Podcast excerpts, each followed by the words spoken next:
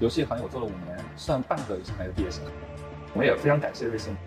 现在整个市场层面上什么大？我觉得最大的其实是中国本身这两个字。李佳琦老师是一个直播领域的符号。其实没理由看着世界食品的一百强里边几乎没有中国企业。但实际上是一起把小金矿做成了大金矿，一起把小蛋糕做成大蛋糕的过程。今天我们来聊一个热门赛道，在瑞幸咖啡和蜜雪冰城都已经杀红眼的新茶饮市场，到底还有没有机会了？最近我们发现了一个新的类目，增长的非常快，叫做冲饮果汁，或者说由冻干水果冷水冲泡的水果茶。有一个头部品牌叫做水塔墩墩，占据了行业第一，形象非常的可爱。它的创始人叫做王志祥，也是今天的嘉宾。在创业两年里，这个品牌实现了年销过亿，而且还不怎么烧钱，有了利润，正向增长，和很多新消费品牌走出了不同的路。那么果茶到底是谁在喝？生意空间又该有多大？该选什么样的水果来做茶？这背后有什么样的学问？新品牌该如何联名？茶饮界的后来者如何看待瑞幸咖啡这个老大哥？今天的访谈里，我们都会跟大家聊聊清楚。我叫王志祥，是水塔墩墩的创始人。水塔墩墩是一个冻干果茶品牌，我们主要的产品有冻干果茶和冻干纯茶这样的产品形态。去年是有完成了一个亿的销售规模。当时的一个创业灵感来自于哪里？为什么当时就选了这个？坚果冻干的这样的一个赛道，因为本身我们都是食品行业相关的背景出身的同事，大家其实对于希望去解决一个年轻人本身的消费需求这件事情很感兴趣。再加上，因为我们办公室里边百分之八十以上都是女生，就真的大家每一天都在点奶茶，一方面也会焦虑于这个奶茶的热量非常高，另外一方面就是确确实实每天的等待时间会让大家变得很烦躁。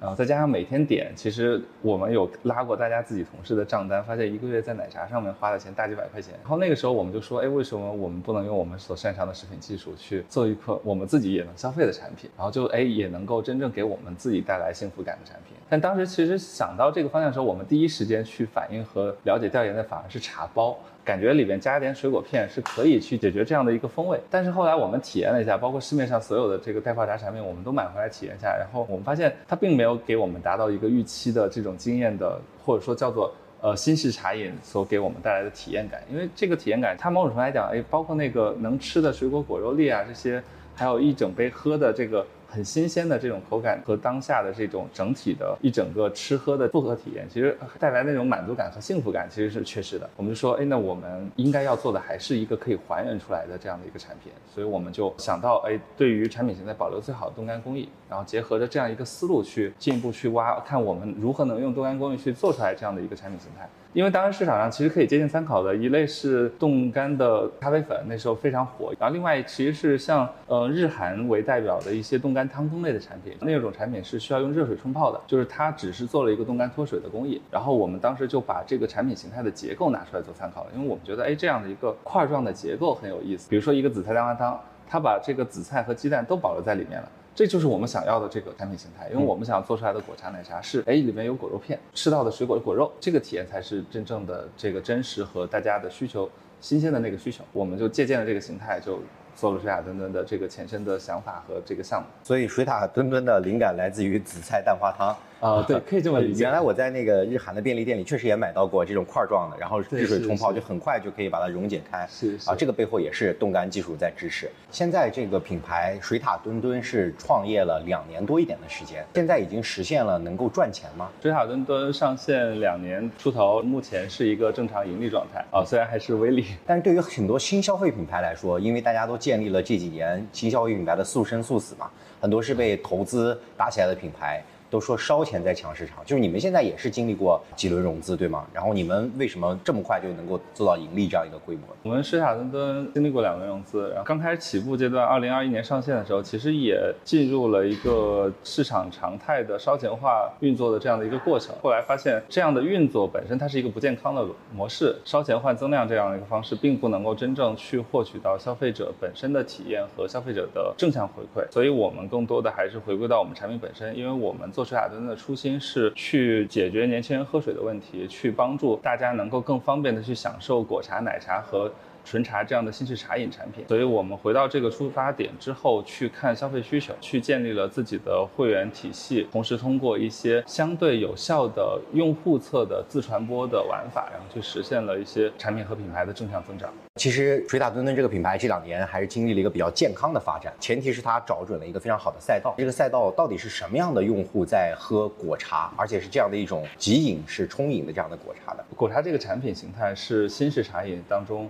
用户选择最多的这个占比超过百分之六十了。新茶饮用户实际上是这十年以来增长最快的一个用户群体，就现在已经有十三个亿的用户规模在。享受新茶饮的这样的产品，去给到大家日常的果茶消费和果茶的饮用的一个更加方便化的场景。就比如说下午在公司的这个办公室里边上班，老板临时找你开个会，但是你那时候又想点一杯奶茶，点一杯果茶喝，其实你点外卖是不太方便的。这种时候，其实你拿出抽屉里的一杯斯塔顿顿，直接放到杯子里冲泡，冲泡好的一杯果茶，里边有果肉、果片，还有 trái 果，非常丰富。和一杯你在门店买的外卖买的这个果茶产品几乎是一模一样的。中国新茶饮的人群是包括瑞幸、库迪这些咖啡的人群，还有一部分是相当于喜茶、奈雪、七分甜、乐乐茶这些用户，他们其实都是中国的新茶饮人群。茶饮人群从最早的点点类的奶茶，到后来的喜茶，再包括咖啡阵营也都加入进来，像瑞幸这些品牌比较庞大的一个群体。它主要的特点就是它丰富了茶饮本身的口味。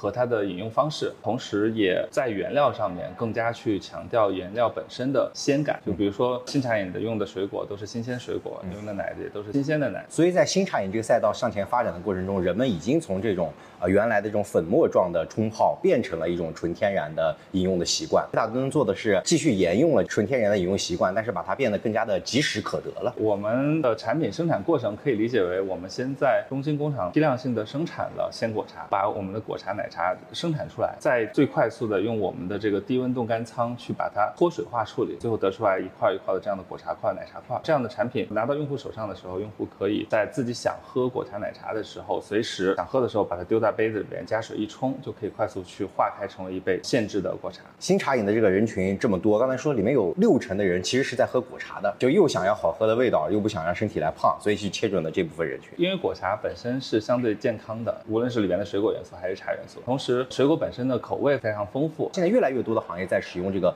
冻干技术，包括宝宝辅食零食，这个技术本身有什么样的一个发展的空间，给了创业者更多机会？冻干食品的技术实际上是上个世纪一十年代初左右开始成熟化和发展化的，然后当时是主要用于军工企业和一些医药企业做一些传统的脱水技术不能实现的一些生产方案。随着整个技术的普及和成熟化，现在这个整个冻干技术已经全面的用于食品生产了。冻干技术其实原理很简单，就像我们冻干果茶，我们当时一九年在立项做这个水塔墩墩项目的时候，实际上我们就是看到了新式茶饮快速发展的这样的一个。市场的机遇点，然后同时也看到消费者对它的需求，其实不只是去门店买一杯排很长时间队，更多的还是想享受饮品的需求，就是当下想喝的时候可以快速去喝上。这个技术核心要解决的问题，一个是锁鲜，还有一个过程是它的溶解的过程要非常的容易，所以是冻干加上咖啡就是三顿半，冻干加上鲜果就是水塔墩墩。呃，冻干技术本身它理解起来也不复杂，然后它本身也没有太大的这个难点，它就是一个成熟设备，当然设备可能会相比于传统的。脱水工艺的设备会贵个十倍左右，但是因为我们做的是果茶类产品，考虑我们的用户人群是偏年轻化的人群，所以我们更多的还是在这个冻干的块的这个这个饮用场景上去考虑，大多数年轻人会用常温水去冲泡它，甚至还会用冰水去冲泡，所以我们在整个的溶解上面其实做了比较多的功夫，然后去做了这个。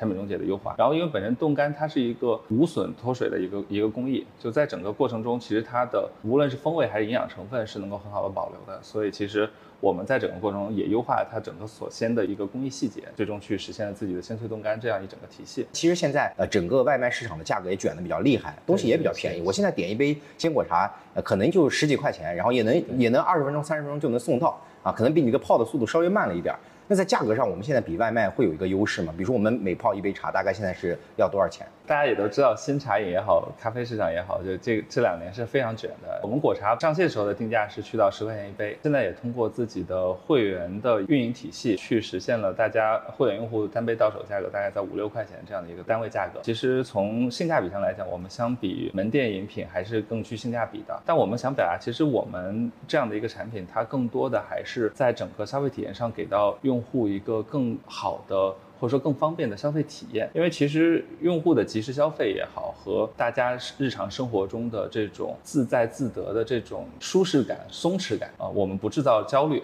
我们更多是希望哎，消费者能够在大家所习惯的场景，在自己的生活半径和范围内，随时的去享受自己想要去享受的一个东西，这个即时性会远远大于它的价值本身。对，刚才你说到，其实锤塔墩墩是二零二一年才成立的。但是二零一九年的时候，你们就已经在创业了。这是前一个项目是一个什么样的项目？也是在聚焦在食品的赛道上吗？我们团队整个之前实际上在做地方特色零食的创业，那个时候其实也有做过茶包、茶叶类的产品，我们对这个领域比较熟悉。然后一九年是因为当时的整个的环境变化，以及我们整个团队的相对成熟化，然后我们希望能够去做一个，在一个相对大众一点的市场，去解决我们我们自己作为年轻人的这个消费需求，就做了水雅登这个项目。但是我们为什么二零二一年才正式上线？是因为这个过程确实它比我们设想的要复杂一些。第一方面就是紫菜大黄汤这样的产品，它用热水冲泡，它的溶解性其实可以理解为热水的这个这个融化化开的这个速度会更快。冷水就会相对低，这个跟溶解度是有关的。但我们的追求实际上是常温冷水冲泡。我们在这个事情上就花了一点功夫去做了一些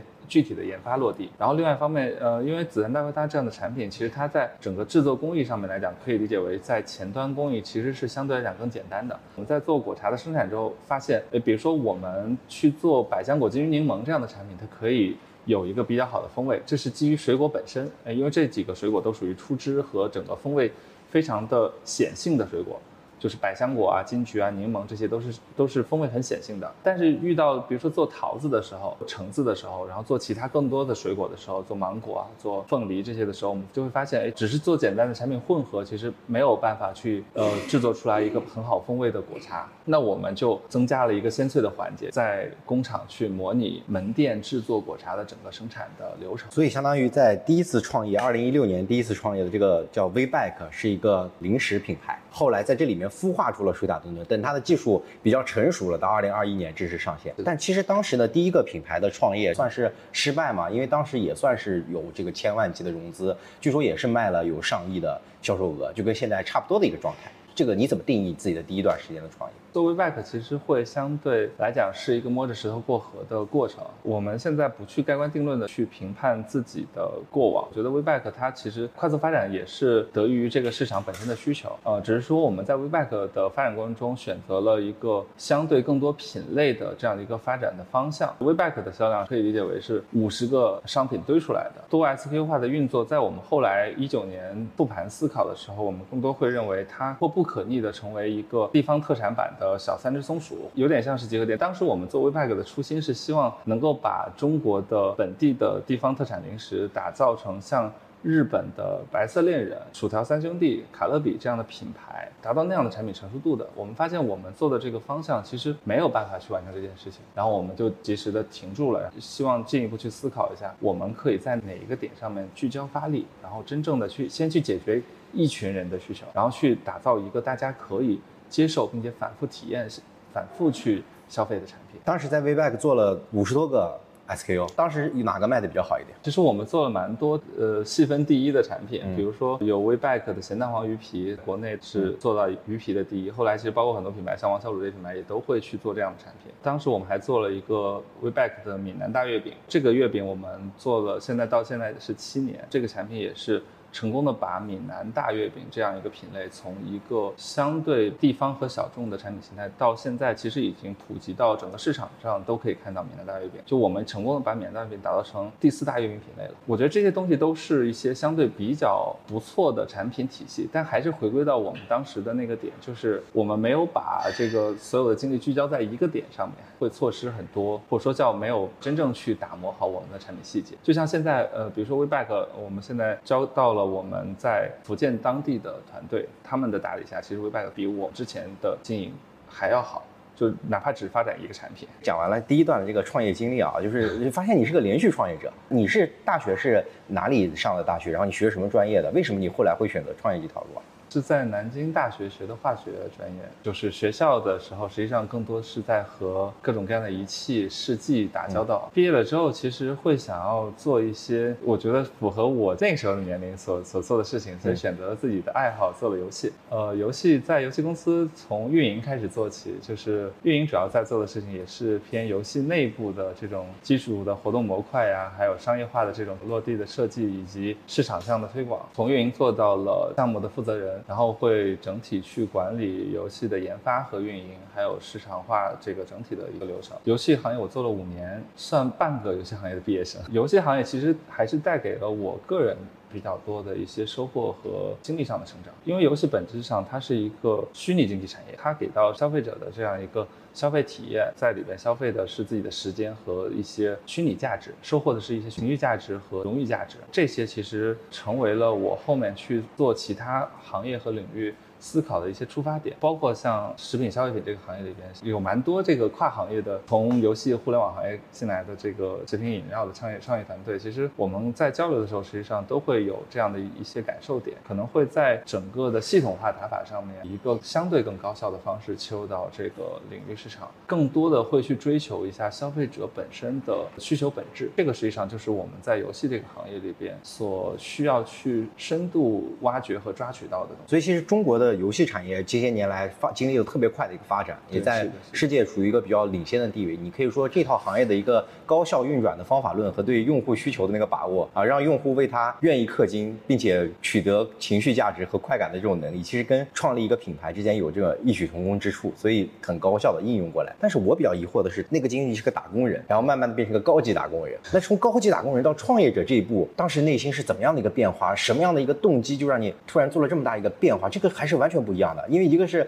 花自己的钱，一个是花老板的钱。从做游戏的后期的时候，实际上那时候就考虑要做些自己的事情。想做自己事情的出发点，其实倒不是说对于财富的绝对追求，更多还是在整个自己的时间自由度上面和思想的自由度上面来讲，可能会更高效一些。我之前盛大的老板还说，你要做游戏的话就投你，因为我其实很爱吃，就觉得这个东西是更感兴趣的。后面就切入到。食品这个行业，就因为确确实实觉得中国作为一个食品大国，包括中国本身的食品供应链是非常成熟的。我们其实没理由看着世界食品的一百强里边几乎没有中国企业，有的话其实也只是个别的中国乳企以及酒企这个非常细分的这个领域。当时创业的这个第一笔的，除了这个天使轮的这个融资之外啊，自己投入了多少？大概一百多两百万，是你之前工作攒的钱吗？全部投入了吧？嗯，对。第一次创业就是在深圳还是在上海？在深圳，第一次创业的过程中，有没有那个钱快被烧完的那个时候，就恐慌过吗？有没有那种特别至暗的时候？会有，就是我们最小的时候，账上可能就只有几百块钱，然后这种经历很难受，甚至包括像做水海登登的时候，要疫情，我们的仓库在上海，那时候我们资金其实不多，账上资金其实都不够两个月的周转。当遇到这样的事情，我们还是会回到商业本身的本质上去看，我们如何解决这个问题。比如说那时候起步资金可能都很小的时候，账上没有资金了，我们就尽可能的去找一些。从呃款项角度来讲上，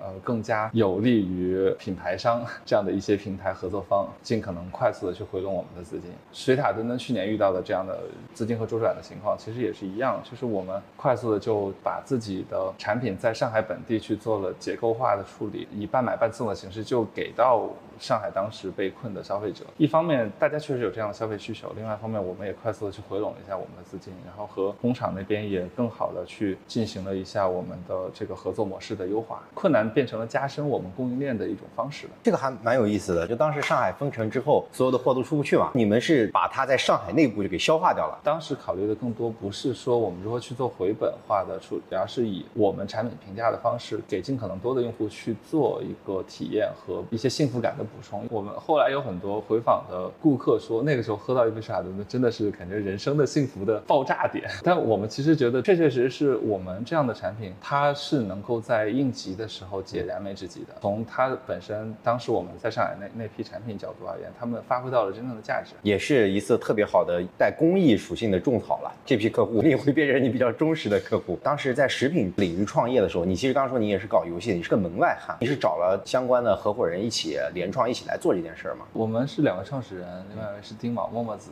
他是食品。科班出身的，在川大食品工学院的，有十一年食品相关的工作经验和方法论的积累。当时我们两位一起去创立这个公司的时候，创立这个项目的时候，实际上就有一个相对默契的分工。比如说默默子，他的优势在产品和品牌供应链这方面的打造，那我的优势在市场化运作和精细化运营这方面的一些积累，把这方面的优势都给放大出来。两种不同的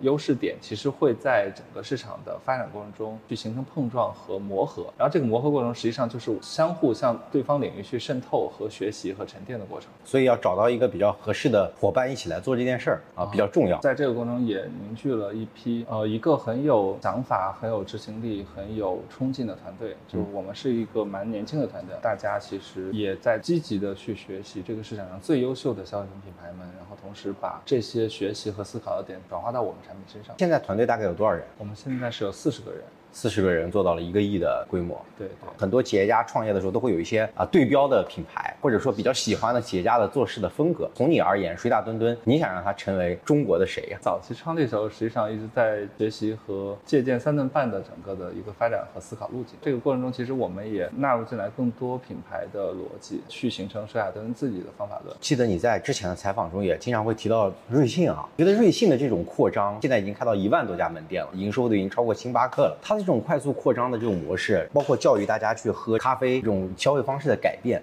在你这边有什么样的借鉴的意义？瑞幸虽然和我们不是一个细分领域，但是瑞幸确实是在中国大消费品这个下面非常优秀的一家企业和品牌。就瑞幸它在自己的整个的打法体系上面，它的优秀点和闪光点真的是太多太多了。包括最近很火的酱香拿铁。其实瑞幸从发展的路径角度来讲，几个时间点踩对了几件事情非常重要。就是在早期自媒体和微信体系生态快速发展成熟的那个阶段，二零一五一六年前后，它快速的用朋友圈去做了早期的试错和数据化的积累，LBS 的积累，其实这是非常厉害的一个。很有前瞻性的思路，到后面的以直营的方式开小门店这种方式，其实快速的去积累了千店这样的一个模型。某种程度来讲，也给他后来生椰拿铁的爆发做了早期的这个流量和触达的积累。生椰拿铁这样的产品踩准了时代发展的整个大趋势，就是健康化、好喝，然后就形成了自己的爆款化体系。在爆款化体系运作之后，其实瑞幸也没有像国内市场的绝大多数的品牌可能疯狂找一些明星代言人啊、综艺赞助，他其实没有在干这个事情，反而是更细化的把自己的产品体系的方法。做梳理成熟，他们每一年。甚至是每个季度其实都有迭代性的产品出现，然后也也有系列化的这个新品形成，市场上对于瑞幸产品的持续上的一个消费和新鲜度的一个保持。瑞幸在整个营销层面上也会选择最有利的方式，以重拳出击的逻辑，比如说像冬奥会啊、优质的这个联名，这些其实都是非常准且有效的打中了年轻用户的消费需求和大家的嗨点。这些其实都是这家企业所呈现出来的东西。当然还有它内在本身所具备的。很优秀的，像它的系统化、数据模块化和它的会员化运作的内核逻辑，我们也非常感谢瑞幸给我们中国的消费品品牌们开了一个。很好的先例，就是至少让我们在摸着石头过河的过程中，哎，看到有一个打不死的巨头。所以瑞幸已经成为这个中国食品行业创业者的教科书了。在这过程中，其实你们也有很多和瑞幸比较像的地方，我们来聊一聊啊。就刚才比如说酱香拿铁的这个联名，哎，你怎么看待这件事儿？然后我看你们也做了很多联名，你又怎么看待联名这件事儿？我觉得联名本质上是去表达品牌内核。很多消费品品牌会把联名这件事情简单的当成流量的互换，但其实不是。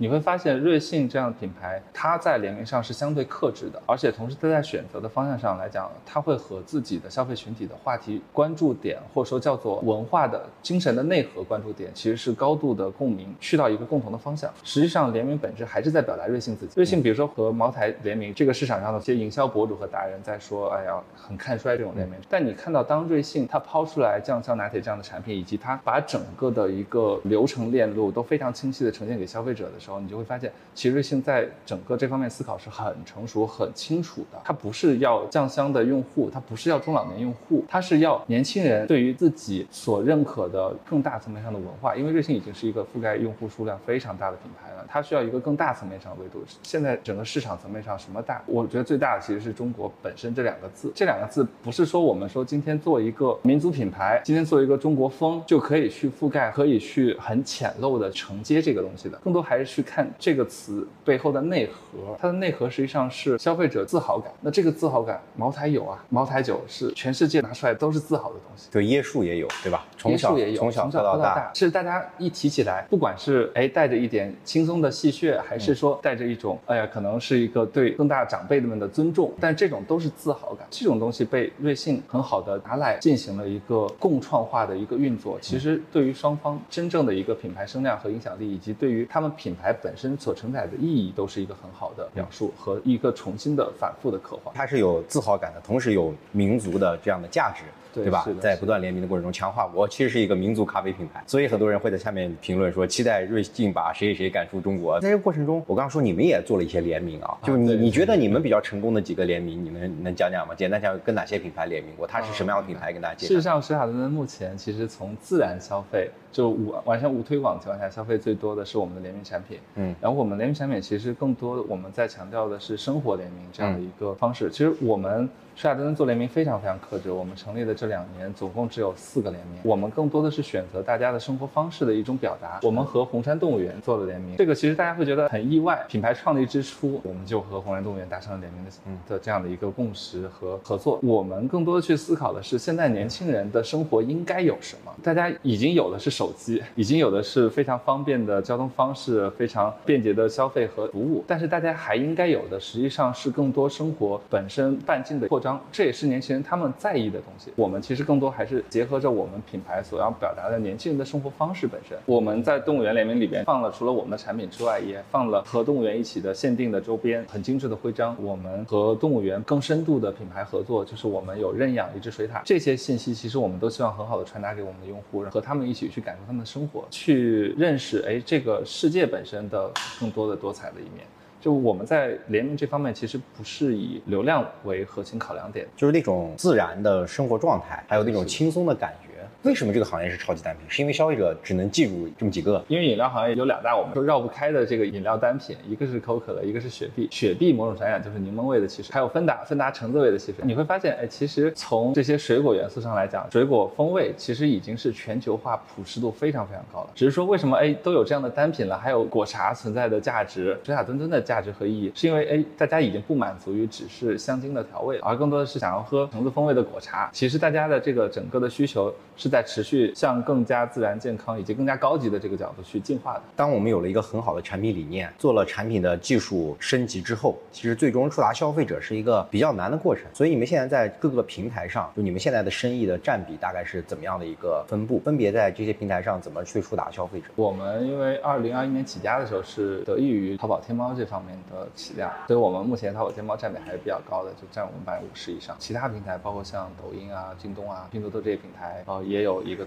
综合百分之三十多的占比，然后线下的一些零售端的流通也有我们百分之十几的占比。在我们的体系里面，其实我们更多还是去思考，我们能够为我们的用户提供什么样的价值和产品。你就会去思考，比如说大家为什么要在淘宝、天猫这样平台上买沙塔顿顿？在早期起量的那个阶段，更多还是去结合了一些大家内容种草的平台，然后去发动了一些用户的这个试饮活动，让我们的用户去试喝、去反馈、自然发声、去做 UGC 的内容，然后去把我们的东西呈现给这个更多的用户，然后就发现这个效果。整体还是比较好的，快速的积累了早期路人的粉丝和口碑，形成了大家呃对徐海灯的关注。哎，徐海灯这个东西好新奇，我印象很深。我们当时还在这个小红书上做用户活动的时候，有一些用户在微博上发东西，直接发了一个小热搜，果茶被冻干了，一天之内有两千多万的这个曝光和讨论。就是我们其实就蛮意外的，就你们在小红书上做运营，结果这个东西自来水外溢到了微博。微博本质上还是大家对这个东西真实产生了兴趣，然后这个兴趣已经激发大家的分享欲和传播点了。因为你们是一个新品类，因为你们是这个品类的第一，所以你们这个品牌就要代表品类去开拓新的人群了。那在传统的这个经典电商的这些模型里面，大家还是搜索为主，它可能刚开始没有这个搜索词，这个搜索词是要被教育出来的。所以你们在内容平台投入了大量的笔记内容这样的东西。我们更多还是在引发用户去做分享，就我们有组织很多用户活动，比如说用户晒手里的果茶，哪怕不是说雅伦敦，我们可能哎这个也是可以参与我们的，符合我们的门槛标准的，就可以去参与一些我们的样品的派送和最终大奖的一些获取。就我们通过这种用户的活动组织，更多人群去关注到我们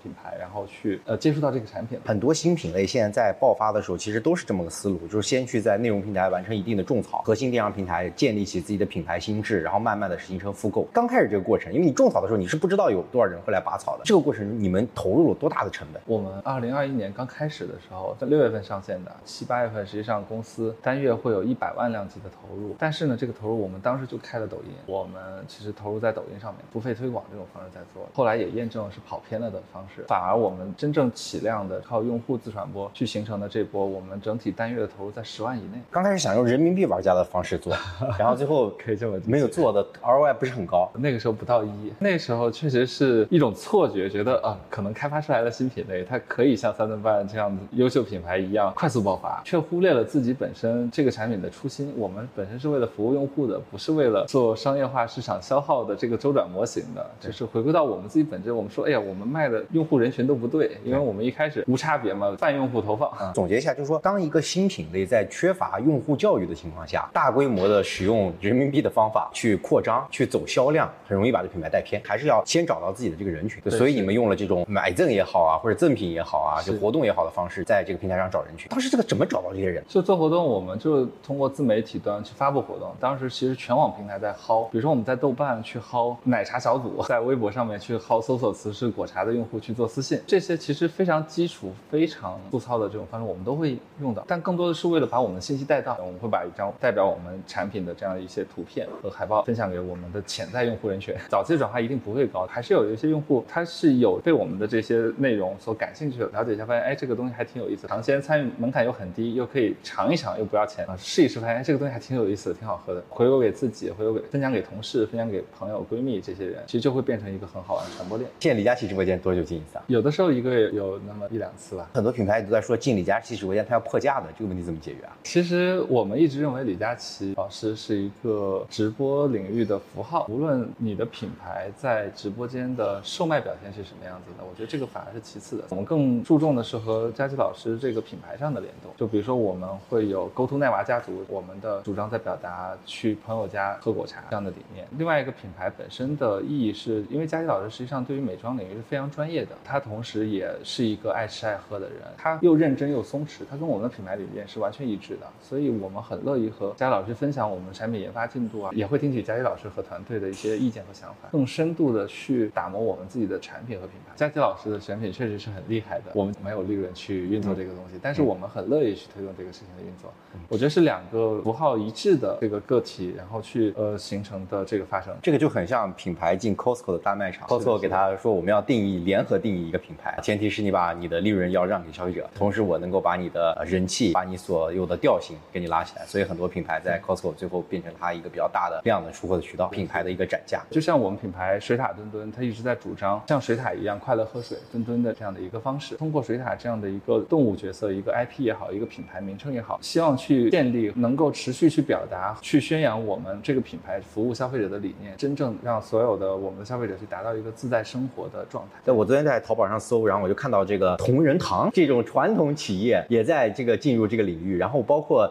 啊奈雪呀、茶颜悦色啊，他们这冻干技术，因为他们原来做茶包，他们发现这个冻干技术也能做，他们可能也会进入到这个领域。那他们的品牌势能可能听起来好像比你强一点。面对这样高势能品牌的进入这个赛道，就是你是什么样的一个心态？最早做这件事情的时候，实际上就已经有做这方面的准备，一定会进入到一个充分竞争的市场。可口可乐和百事可乐也厮杀百年才相互成就的嘛。其实我们也在找我们的百事可乐，在这个过程中，其实我们也有意的去把我们的技术释放出去。我们乐于看到这个市场更多的品牌一起去做冻干果茶、冻干茶这样的产品形态，因为它更符合大家未来对这个品类的至少一方面的需求。求。本身的品牌影响的角度来讲，因为我们其实不太忌讳像茶颜和奈雪这些品牌的进场，可能他们的点在于，他们也确确实实是需要一些产品来补充大家平时不想点奶茶、不想点外卖的时候的这样一个产品需求。但是他们的难点会在于左右互搏，喝了你这个东方块，就一定不能今天再喝一杯奶茶了，或者说这个奶茶的意义和幸福感就不强了。另外一方面，在整个的价值本身的平衡关系上面来讲，你们门店卖一杯至少也要去到十几块钱的，那你这一杯冻干的你怎么定价呢？因为我们在这个事情上是笃定的去做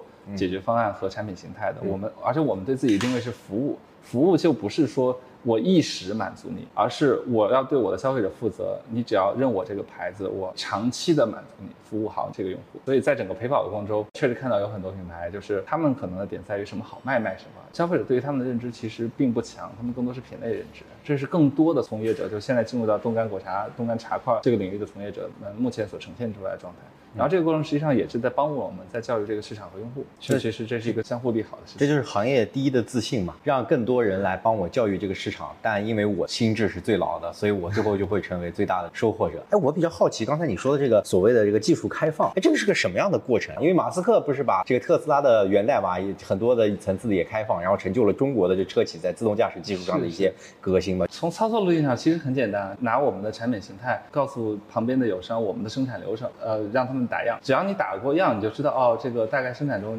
会是什么样的过程。但因为我们会拿我们已经确定要迭代掉的产品形态去做打样，所以就是我们普试了很多的这个我们的产品技术，就相当于你们把这个你们自己的一个行业的标准、行业的一个秘密变成一个工厂的通用的。通识的东西，对对对。如果你想要成就一个品牌，你其实品牌等于品类，你是要成就一个品类的。就如果这个东西存在我们自己手里，它其实没有办法去服务更多的用户，或者说当大家用做冻干紫菜蛋花的方式在处理冻干果茶，其实早期跟进的品牌都是这样处理的。但我们就发现这种处理，他们的冷水都冲不开。消费者体验其实不好，我们说，哎，开放吧，这个东西我们反正就我们有更新的了。开放出去，其实大家更多的能体验到，至少先能够去了解、进入到哦，原来动感有这样的东西，开始去享受这样的产品的时候，我们就有更多的机会。因为某种程度来讲，其实我们可能。触达不到，比如说零食品牌的用户，呃，咖啡品牌的用户，但是哎，当他们都开始做这件事情的时候，你会发现，哎，触达到了。所有的工厂，他们的生意逻辑都是饱和生产，就是产线的效率最大化。他们技掌握这项技术之后，他们一定不会满足于和单一品牌的合作。其他工厂其实就会把这些信息快速释放给这个市场上对于冻干果茶有所觊觎的品牌和友商。当这个信息被释放出来之后，就会有更多的品牌商们一起来做。